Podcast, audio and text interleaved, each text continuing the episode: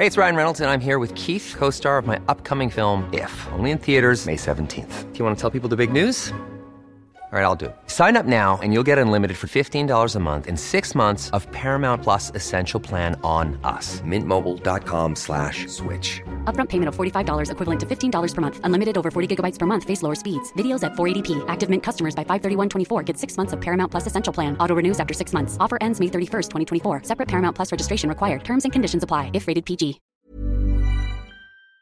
Miguel Ángel Martín González, presidente de la Asociación Mexicana de la Industria del Juguete, dijo que gracias a la estrategia del, eh, Día de, del Super Niño y el Buen Fin lograron reducir la caída del 40% en sus ventas previstas para este año ante la pandemia del coronavirus. Pero bueno, estos días son muy importantes, ¿no? Para la compra de los juguetes. Están cerrados los centros comerciales. ¿Cómo le están haciendo precisamente, pues, frente a estos, a estos días, a esta pandemia? Miguel Ángel Martín González, presidente de la Asociación Mexicana de la Industria del Juguete. Muchas gracias por conversar con nosotros. Muy buenos días.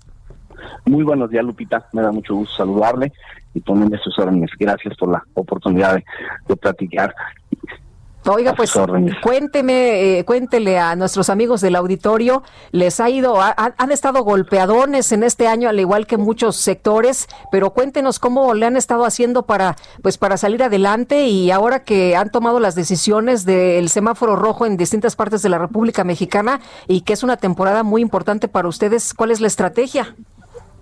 Pues sí, como usted bien lo menciona, ha sido un año muy difícil, muy complicado realmente.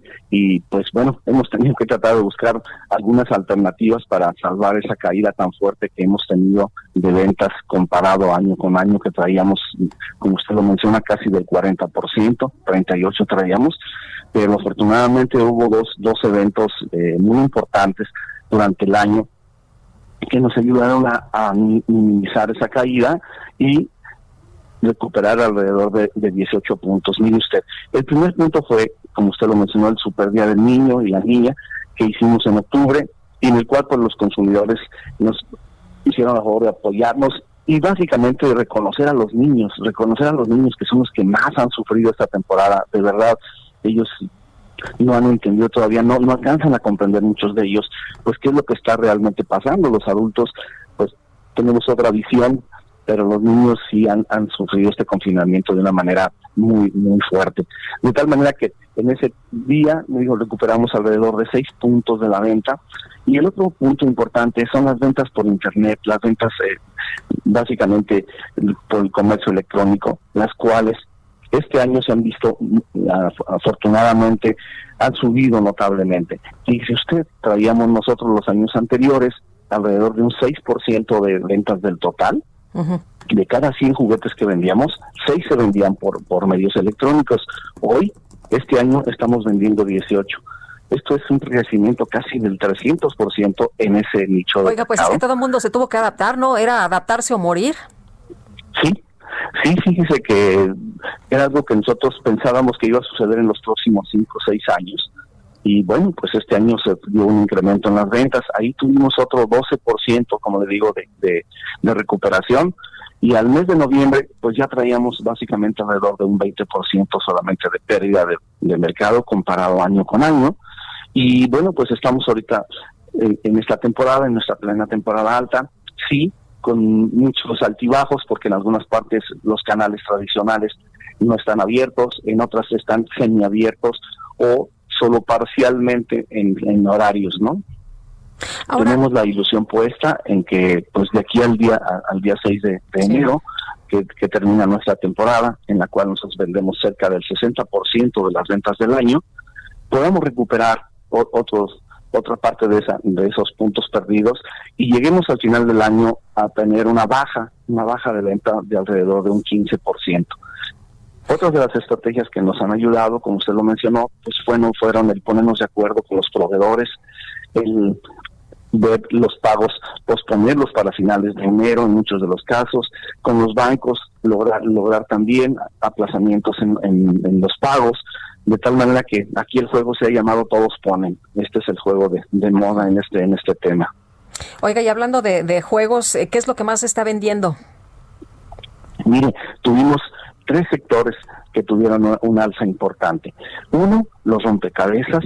Dos, todos los juegos de mesa y los juegos familiares. Qué, interesante, ¿verdad? Eso que ya estaba a lo mejor así como medio relegado, no hombre, todo el mundo andábamos desesperados buscando algo de esto.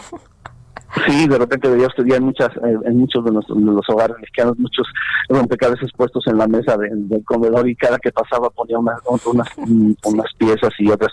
Es, este fue uno, el rompecabezas, el otro es juegos de mesa para familia, que logramos pues con eso se crean momentos interesantes de, convivencia en la familia. Y los juegos de, de ensamble, los juegos tipo Lego, también se vieron favorecidos notablemente. Son esas tres ramas las que en esta temporada subieron sus ventas y, se vendieron más. Pues bien interesante, ¿no? Porque uno podría pensar todo lo, electrónico y todas estas cosas, pero, pero sí hubo un, cambio, nos, nos movimos todos, ¿verdad?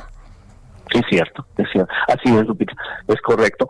Y le digo, y, bueno, pues básicamente son, le digo, buenas noticias por un lado y malas dentro de todo este claro oscuro de la pandemia pues hay, hay, hay noticias también buenas en ocasiones. Otra de las noticias buenas que se da para la industria, pues es que dice con la toda la lucha comercial que traen Estados Unidos y China durante los últimos cuatro años, pues se han abierto oportunidades enormes de venta para producir en México líneas de productos para exportar a Estados Unidos y Canadá, principalmente Estados Unidos, un país que consume 30 mil millones de dólares al año de juguetes y que nos está abriendo la oportunidad y que los las marcas importantes están buscando cómo salir de China, cómo buscar otros países en los cuales Pues qué bueno que México está preparado, ¿verdad?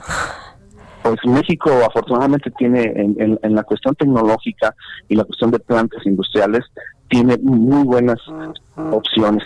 Lo importante es a nivel gobierno, a nivel eh, con la Secretaría de Economía, con la Secretaría de Hacienda, los industriales, la academia, pues ponernos de acuerdo en cómo podemos aprovechar esta oportunidad para los próximos años. ¿Hay muchas trabas del gobierno para, para esto, para este trabajo? Pues más que nada lo que necesitamos es buscar el cómo, el cómo ponernos de acuerdo para hacerlo bien. Eh, creo que es una gran oportunidad y pues bueno, hoy con la, con la llegada de la nueva secretaria de Economía, pues básicamente esperamos próximamente conocer sus, eh, sus proyectos y también poderle presentar estas oportunidades y estas este, fortalezas que tiene la pues, industria. Pues sí, porque si no lo aprovecha México, lo va a aprovechar alguien más, ¿no? Es correcto, tiene usted toda la razón. Y ahí está, es una oportunidad grande. Ya algunas empresas como Lego, por ejemplo, en Monterrey, ya pusieron unas plantas preciosas que están exportando. Todos los Legos que se consumen hoy en Estados Unidos, Canadá, son hechos en México. Mire, ese dato no, no lo sabía y qué bueno que nos lo platica esta mañana. Pues don Miguel Ángel, muchas gracias por platicar con nosotros sobre el panorama de la industria del juguete, cómo está este sector. Le agradezco mucho, ojalá que vengan cosas buenas y le mando un abrazo. Van a venir, la industria está de pie y con muchas ganas de salir adelante ya, ya, ya platicaremos el año entrante. Gracias, le mando un abrazo a usted con todo respeto y también a, a, toda su audiencia. Muy amable. Hasta luego, Miguel Ángel Martín González, presidente de la Asociación Mexicana de la Industria del Juguete.